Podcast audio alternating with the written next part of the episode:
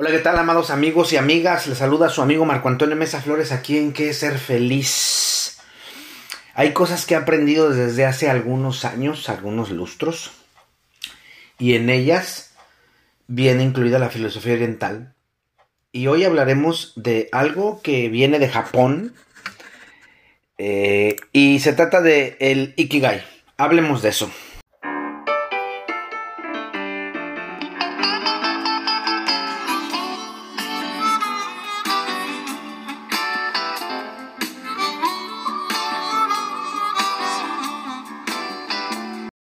En mi búsqueda de cómo establecer bien el proceso de mi sanidad, encontré cosas interesantes, sobre todo en Oriente.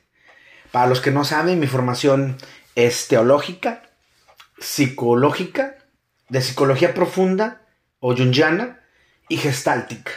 Más de estudio que de escuela. Y no voy a hablar de ese asunto de los conocimientos y los papeles porque no es el punto. Creo que hay que estudiar. Eso me ha dado la idea de acercarme a religiones usos y costumbres, simbologías y métodos orientales. Así que Japón no era la excepción y encontré la historia del Ikigai, que quiere decir razón de vivir, razón de ser o razón de existir. Y es que aquellos que le dan significado a nuestra vida, algo que por lo que es bueno vivir, y cuando lo hacemos nos sentimos plenos, satisfechos, felices. Todo aquello que me hace sentir maravilloso. Entiendo que la felicidad se da de la piel hacia adentro. No tiene que ver ni con circunstancias, ni con personas, ni con, cosas o, o con situaciones. La felicidad se da en uno y no en las circunstancias. El Ikigai es la razón de ser de cada persona. Y es una palabra que nos invita a vivir al máximo, a llenarte de luz o como los japoneses dijeran, iluminarte de inmenso. Déjenme decirles algo. Este, esta parte de este podcast eh, es de uno de mis talleres que se llama Brilla y Sana, como comercial. Brilla y Sana, que tiene su propio libro. y que está en el taller, donde yo enseño todo este tipo de fórmulas, todo este tipo de formas para poder estar más sano. Iluminarte de inmenso, dicen ellos. Los japoneses dicen hay que ser virtuosos como persona y a comprender que a través de los ojos del mundo como si ese fuese mi espejo. Este término, aunque se escucha fácil de hacer, en realidad no es tan fácil, no es tan sencillo, pues la complejidad emocional e intelectual de nuestra vida lo hace complejo, sobre todo en Occidente, en donde no, eh, en donde tendemos a dividir y, más que a completar, no entendemos a pensar que, que, todo tiene que ser una producción y esa producción es de dinero, de economía, de, bienes y no una producción de paz, una producción de quietud, una producción de tranquilidad, porque creemos que estar tranquilos o estar quietos es lo mismo que no hacer nada y estamos equivocados. Una cosa es estar quieto y otra cosa es no hacer nada. Este término como, dijo, como dije, se, escucha muy fácil, Ikigai. Iluminarse inmenso. ¿Sí? Hacer lo que me gusta hacer. Eh, mi razón de vivir. Mi razón de existir. Pero en realidad es muy profundo. La, la idea del Ikigai es vivir el presente de manera intensa, responsable, disciplinada, haciéndote maduro en el proceso de la misma. El Ikigai nos enseña qué queremos, pero como ya les dije, no es tan fácil. Porque algunas personas se ciñen a sus sueños y los hacen eh, realidades. ¿Por qué? Porque ellos viven con pasión. Pues saben qué quieren. Pero aquellos que solo viven por vivir, no saben en dónde están, de dónde vienen, hacia dónde van. Entonces entran en conflicto, en confusión y por ende en un caos interminable. En la película El Guerrero Pacífico, que yo se la recomiendo. La pueden encontrar este, en YouTube, aunque el libro se llama El, Camino del Guerrero Pacífico de Dan Milan. Es difícil de conseguir, pero si lo consiguen, adelante, lean el libro. Eh, según basado en hechos reales, veremos a un gimnasta llamado Dan. Él era una persona exitosa desde el, desde el concepto de éxito. Tiene una buena familia, una, una, relación amorosa sana, tenía buenos amigos, estudiaba en la universidad y tenía muy buenas notas en clase. Solo le faltaba su gran sueño, ganar el oro de gimnasia en los aros olímpicos, para ser más exactos, en las Olimpiadas. Sin embargo, esto era a simple vista lo que Dan era.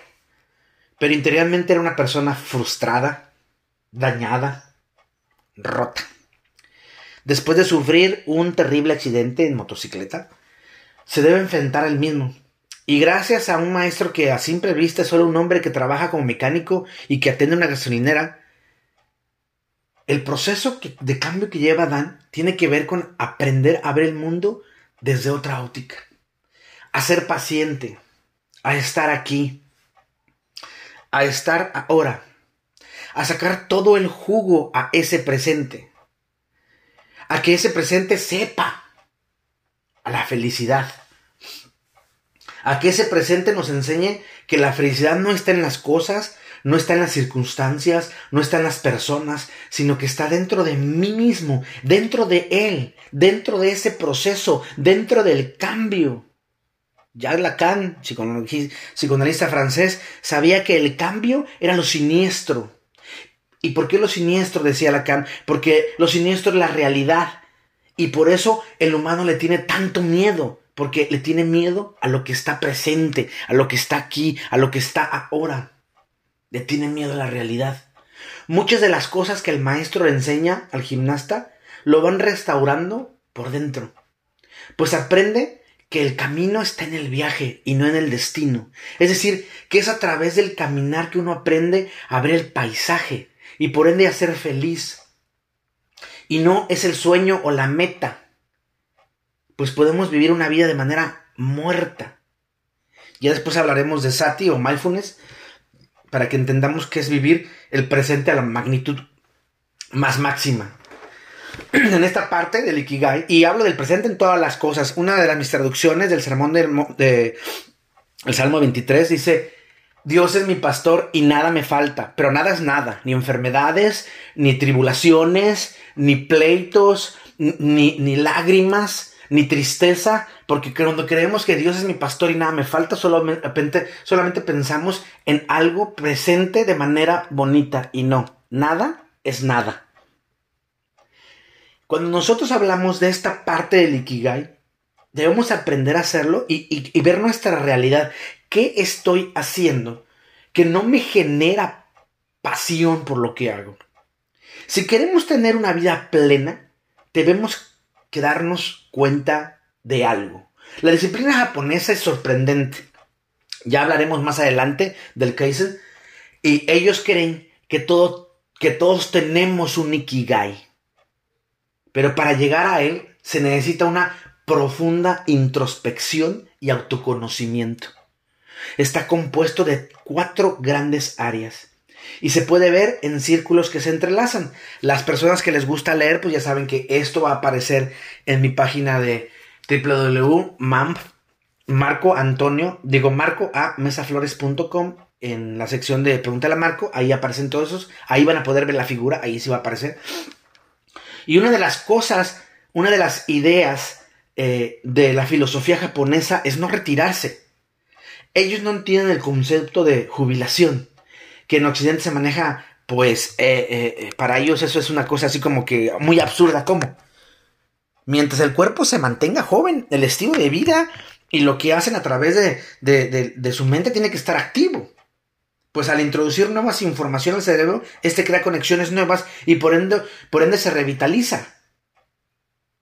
¿Sí? No por nada los japoneses son muy longevos. Porque ellos siguen investigando y en lugar de, ya no trabajar en la fábrica, a lo mejor se vuelven consultores, a lo mejor se vuelven eh, eh, personas que están exponiendo su experiencia, porque para ellos es muy importante. Por otro lado, el sedentarismo, el distrés que genera cortisol y con eso envejecimiento y otras cosas. Y de repente me dicen, es que, Marco, explícanos qué es el distrés. El estrés es una cosa normal. Y yo lo explico en otros podcasts, pero el estrés es una cosa normal y no es que estoy estresado. Todos estamos estresados y está bien estar estresado. El problema es estar distresado. El distrés es el estrés malo que nosotros no sabemos manejar y que nos genera eh, hacer las cosas más lento, hacer las cosas mal y que tengamos que estarlas haciendo y repite y repite por la presión que sentimos. ¿Sí? El eustrés es el estrés positivo que nos hace hacer las cosas de manera positiva y con una sonrisa y hacerlas más rápido. ¿Sí? El distrés, como el sedentarismo, son enemigos de la juventud. Además, te voy a decir una cosa. La filosofía oriental nos invita siempre a fluir.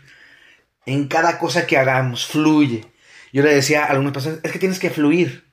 Pero ¿cómo influyo? O sea, no tienes que pensar que todo esto que está pasando lo tienes que controlar. Hay cosas que tú no puedes controlar, como la actitud del otro, de la otra, como el viento, como el clima. Tú puedes controlar la reacción que tú puedes hacer sobre la actitud del otro, de la otra.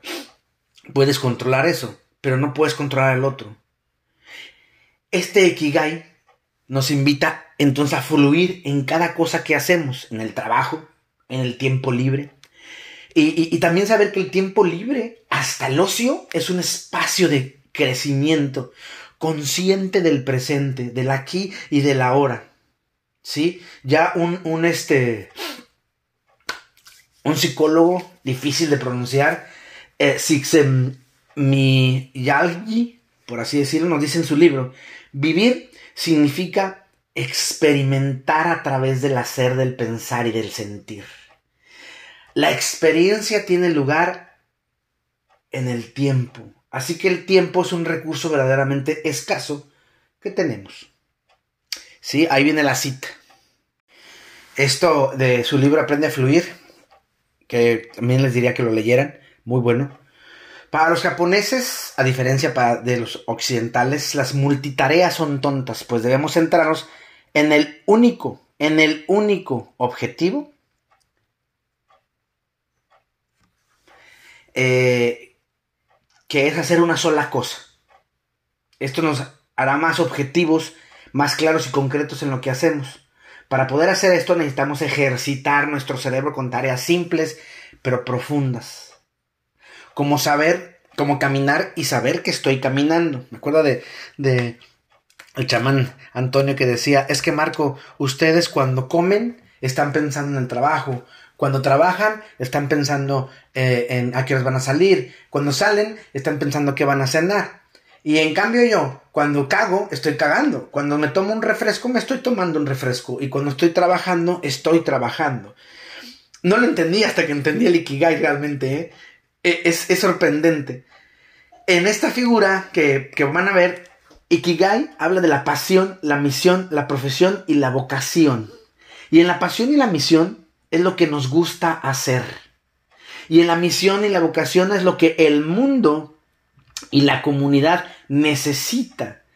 En la pasión y la profesión es lo que eres bueno haciendo. Y en la profesión y en la vocación es lo que te gustaría que te pagaran. Y siempre voy a decir algo, hay que ser muy disciplinados para poder, para poder llegar a los lugares que queremos llegar. ¿Sí? Lo que nos gusta hacer es aquello que en realidad disfrutamos al máximo. Lo que nos mantiene todo el día ocupado sin aburrirnos. Que podríamos hacer una y otra y otra y otra vez y no aburrirnos. Porque sabemos que tenemos ese talento para lo que eres bueno haciendo. Aquellas habilidades que con el proceso del estudio, la investigación y la práctica hemos llegado a dominar y que hace que tengamos fortalezas frente a la vida. Fíjate la diferencia. Una cosa es lo que me gusta hacer y otra cosa es para lo que soy bueno hacer. Porque a mí me gusta a lo mejor tocar el piano, pero soy arrítmico. Entonces, disciplínate para llegar a, ser rítmico. Y se puede, sí se puede, claro. Pero no, no creas que vas a ser Beethoven, Beethoven, o, vas a ser Chopin, o vas a ser un gran pianista. Vas a tocar el piano. Pero resulta que sí eres muy bueno cocinando. Pues dale por ahí. Esa es tu habilidad. Disciplínate en eso. Lo que nos pueden pagar. ¿Sí? Son aquellas cosas que en realidad podemos hacer para ganar dinero. ¿Eres bueno haciendo proyectos? Véndelos. ¿Eres bueno haciendo pasteles? Véndelos. ¿Eres bueno cantando? Véndete. ¿Eres bueno eh, siendo modelo? Modela. Pero véndete. No lo hagas gratis. lo que el mundo necesita. Es todo aquello que nos rodea y que le damos un sentido de vida para poder vivir mejor en comunidad. Hay gente a la que no le gusta cocinar y prefiere comer afuera o pedir para, comer ahorita con, eh, con, el confinamiento. Pide para, ah, llevar a casa. Si tú eres bueno haciendo eso, dale. Marcos que son muy buenos como barman. Enseña, enséñate más, aprende más y empieza a beber bebidas. Te va a ir mejor. Va a llegar un momento en que ese trabajo te va a absorber tanto que tu trabajo que tienes, si es que tienes un trabajo seguro como el que dicen, eh, eh, en una empresa, te va a dar nada. ¿Por qué? Porque estás haciendo lo que te gusta hacer. Conforme vamos madurando, Conforme vamos autoanalizándonos, podemos ir haciendo que el proceso se vaya compenetrando y entonces tenga un precisamente. Pasión y misión. Eh, si tú, cuando veas los círculos, analizas esto, es todo aquello que amamos. Aquello que sabemos, que sabemos hacer. Y lo hacemos todo el tiempo. Aunque no nos demos cuenta. Nuestra pasión y nuestra misión que tenemos. Pero cuidado, el hecho de que sea nuestra pasión y nuestra misión no quiere decir que sepamos hacerla. Es como si tuviéramos una pasión por la comida y la hacemos, pero no, pero todo nos queda salado. Entonces debemos entender que para hacer bien las cosas hay que estudiar cómo se hacen las cosas. Porque a veces la gente piensa, es que yo soy bueno cantando. Y lo oyes cantar y dices, no, güey. O sea, no necesitas ir a clases de canto. Pero mucha gente te va a aplaudir, ay, qué bueno que cantas. No, no cantas, no tienes el registro. ¿Sí? O mucha gente cree, es que son muy buenos dibujando. Y ves esos dibujos y dices, neta, no. No eres bueno. Por más que quieras, no eres bueno. Pero puedes ser bueno si te disciplinas y estudias. Y si estudias, vas a ser mejor cada día, mejor cada día, hasta que llegues al nivel que tú quieres. ¿Cuál es la misión ¿Y cuál es la vocación? Misión y vocación. Esta sí habla de aquello que podemos conjuntar.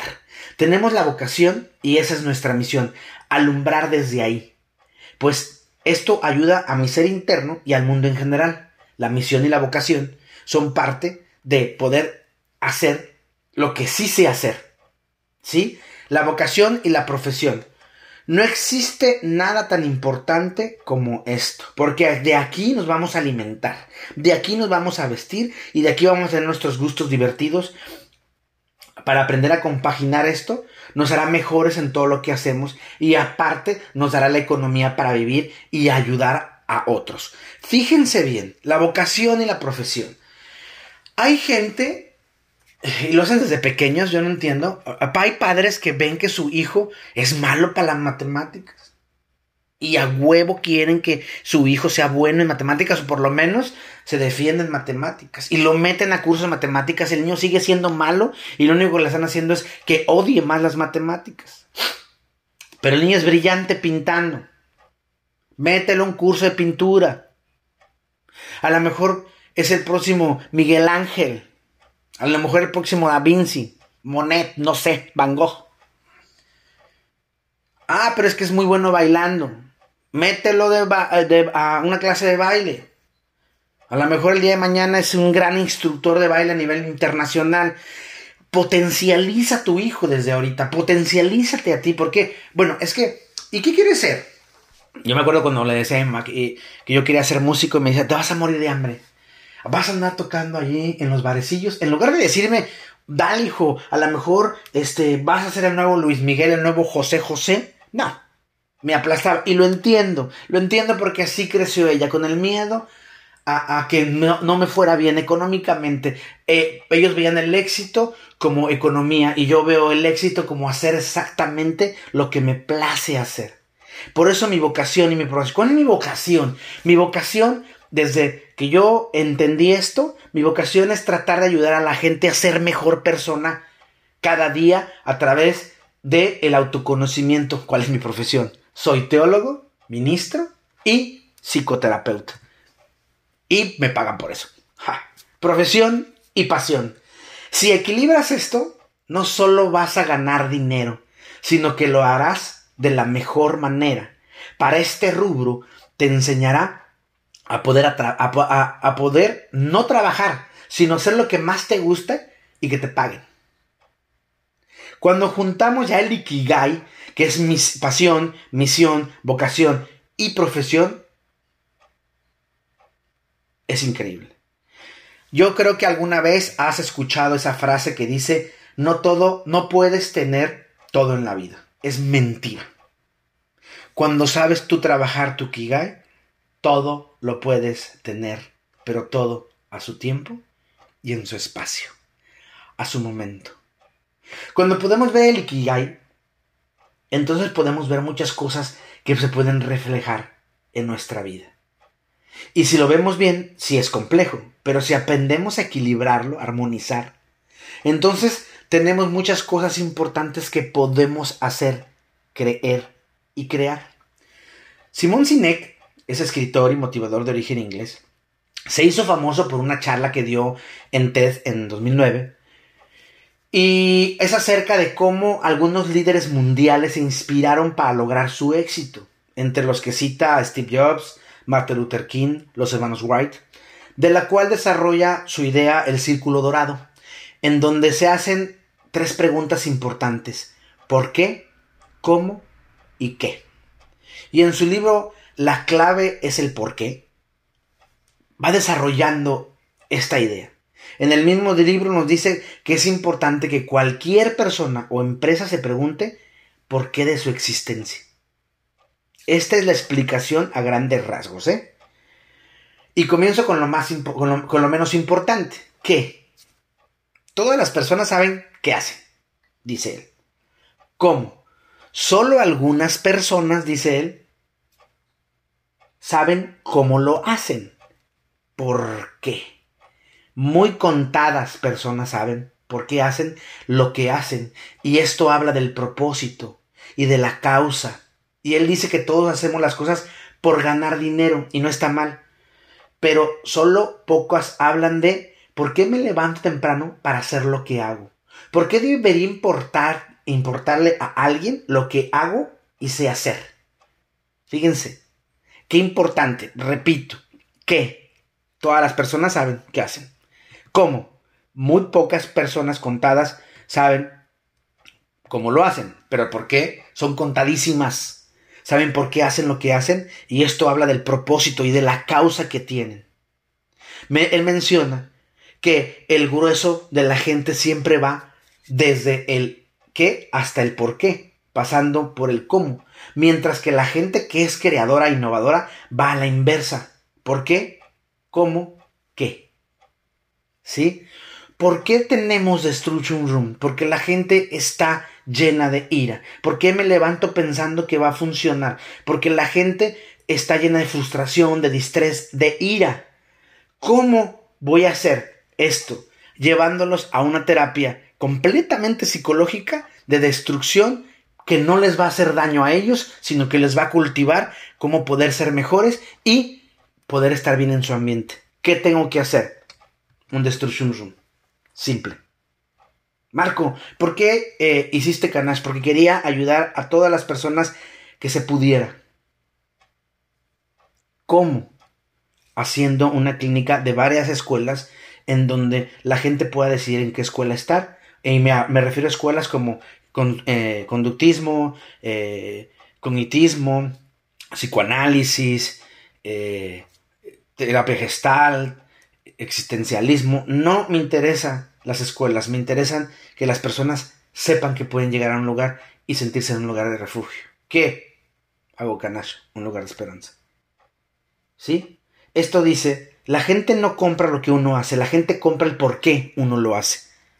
Y esto es muy interesante. ¿Sí?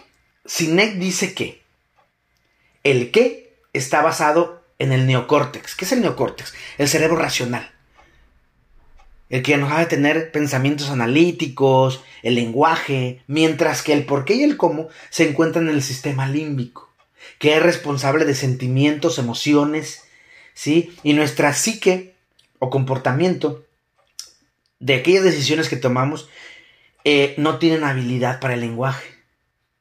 Y esto, ¿para qué me sirve a mí? Podrían decir, muy simple. Casi, como casi todos, nuestra comunicación es que cómo, por qué. Y la gente puede entender cualquier información. No importa lo complejo que sea. Si sabemos explicar estas cosas, pueden entender cantidades de información, los beneficios, las cifras, pero si no les lato les gusta, no se va a hacer nada. Cuando nos comunicamos de adentro hacia afuera, ¿por qué? ¿Cómo? ¿Qué? Vamos directamente al comportamiento, del comportamiento a los sentimientos, a las decisiones, y entonces hacemos cambios. Sócrates decía, al tonto se le convence, al sabio se le persuade. Sinek dice que cuando te guía una causa, un propósito o una creencia, y que esta creencia sea firme y fuerte en ti, entonces van a comenzar los cambios. Vamos a hacer una dinámica. Hazla tú en tu casa. Claro, si quieres escribirme cómo te fue, con mucho gusto voy a recibir cualquier mensaje. Ahorita doy todas las cosas en donde estoy. Establece tu Ikigai. Esto te puede llevar varios días, ¿no? Ve cuál es tu pasión y cuál es tu misión y escríbelas. Después ve cuál es tu misión y vocación y escríbelas. Después ve cuál es tu vocación y tu profesión y otra vez escríbelas. Siempre todo lo que hagas escríbelo porque si lo haces en tu pensamiento se te olvida. Después ve cuál es tu profesión y cuál es tu eh, pasión y escríbelas. Analízalas e interlázalas. Comienza tu Ikigai lo antes posible. Apunta cómo vas en cada una de ellas. Haz una tabla de cómo puedo hacerlo mejor. O por lo menos, cómo puedo realizar en mi vida cotidiana esto. Por lo demás, amigos míos, yo les dejo un abrazo enorme, sanador, muy nuestro. Búsquenme en todas las redes sociales. Mi nombre es Marco Antonio Mesa Flores, en todas. En Facebook, mi foto es una foto de perfil de Buda, Jesús y Krishna en un puente. Y la foto de atrás es un letrero de advertencia muy divertido, color amarillo con rojo. En Instagram y Twitter y TikTok también me pueden encontrar como Marco Antonio Mesa Flores. Eh, también pueden buscar en www.marcoamesaflores.com y ahí está el blog Pregúntale a Marco. En mi correo electrónico reverendo-czy.com y son muy buenos para la lectura, tengo una columna que se llama eh, Camine conmigo en www.primeravueltanoticias.com en la sección de opinión. Y recuerda, mi voz irá contigo. Te mando un abrazo cósmico y que este Ikigai que vas a hacer cambie de pleno, de lleno, y te vuelva el hombre o la mujer exitosa, y si ya eres exitoso, más exitoso de lo que ya eres. Un abrazo megacósmico.